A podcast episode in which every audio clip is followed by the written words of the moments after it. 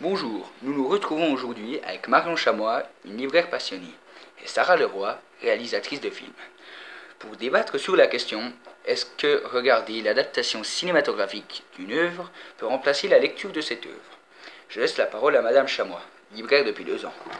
Pour moi, le film ne peut pas remplacer l'œuvre elle-même, car, tout d'abord, les films ne reproduisent pas exactement la même histoire et il y a toujours moins de détails que dans le livre. On ressent moins les sentiments. Oui, mais dans un film, on voit les expressions des visages, les regards, les gestes des personnages. Si un personnage pleure, on le verra pleurer. On verra s'il pleure faiblement ou fortement. Oui, mais dans un livre, notre imagination travaille et on imagine le personnage pleurer comme nous on aurait pleuré ce qui nous touche beaucoup plus que de voir sur un écran quelqu'un qui pleure. Ce que vous dites est sûrement vrai. Mais moi, je pense que regarder l'adaptation cinématographique d'une œuvre peut remplacer sa lecture, car l'histoire est la même dans le livre et dans le film. Faux L'homme qui rit de Victor Hugo. Vous vous en souvenez? Le film reproduit grossièrement l'histoire du livre. Les personnages sont les mêmes, mais ils ne vivent pas la même chose dans le film et dans le livre tout comme dans la face cachée de Margot. De plus, certains auteurs sont déçus, ou pire, détestent l'adaptation en film de leurs livres. Par exemple, Stephen King. Il a écrit Shining, qui a été adapté en film par Stanley Kubrick. Cela ne lui a pas plu. De plus, des lecteurs peuvent aussi être déçus. Les auteurs ont le droit de ne pas aimer les adaptations de leurs livres.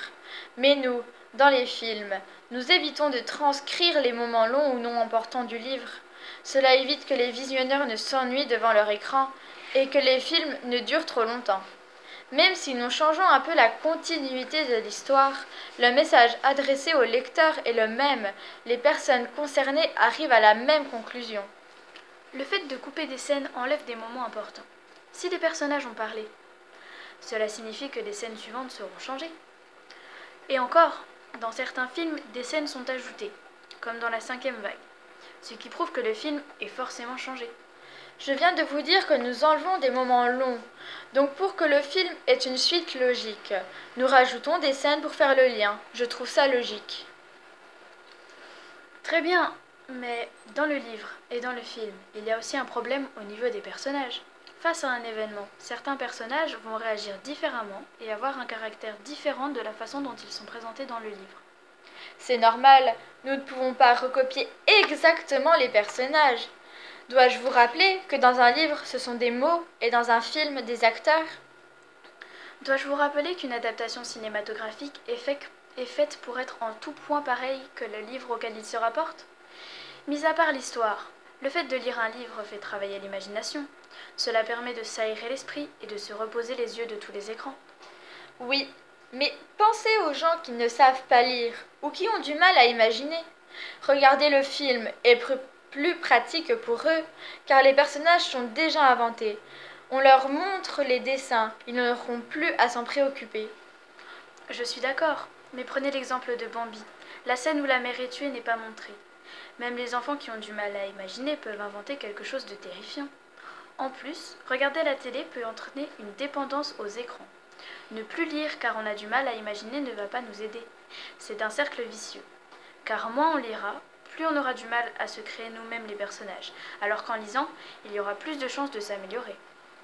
Oui, mais un film, ça peut se partager en famille, entre amis, alors qu'un livre, ça se lit tout seul. De plus, un film ne dure que quelques heures, alors que l'on peut prendre plusieurs jours ou même plusieurs semaines à lire un livre. Oui, mais un livre est moins cher et peut être utilisé partout, pour attendre quelqu'un, dans le bus, le train, la voiture ou dehors pour prendre l'air ou le soleil par exemple. Merci, nous allons rester là. Mon opinion n'a pas changé. Le mien non plus. Chacun pense ce qu'il veut.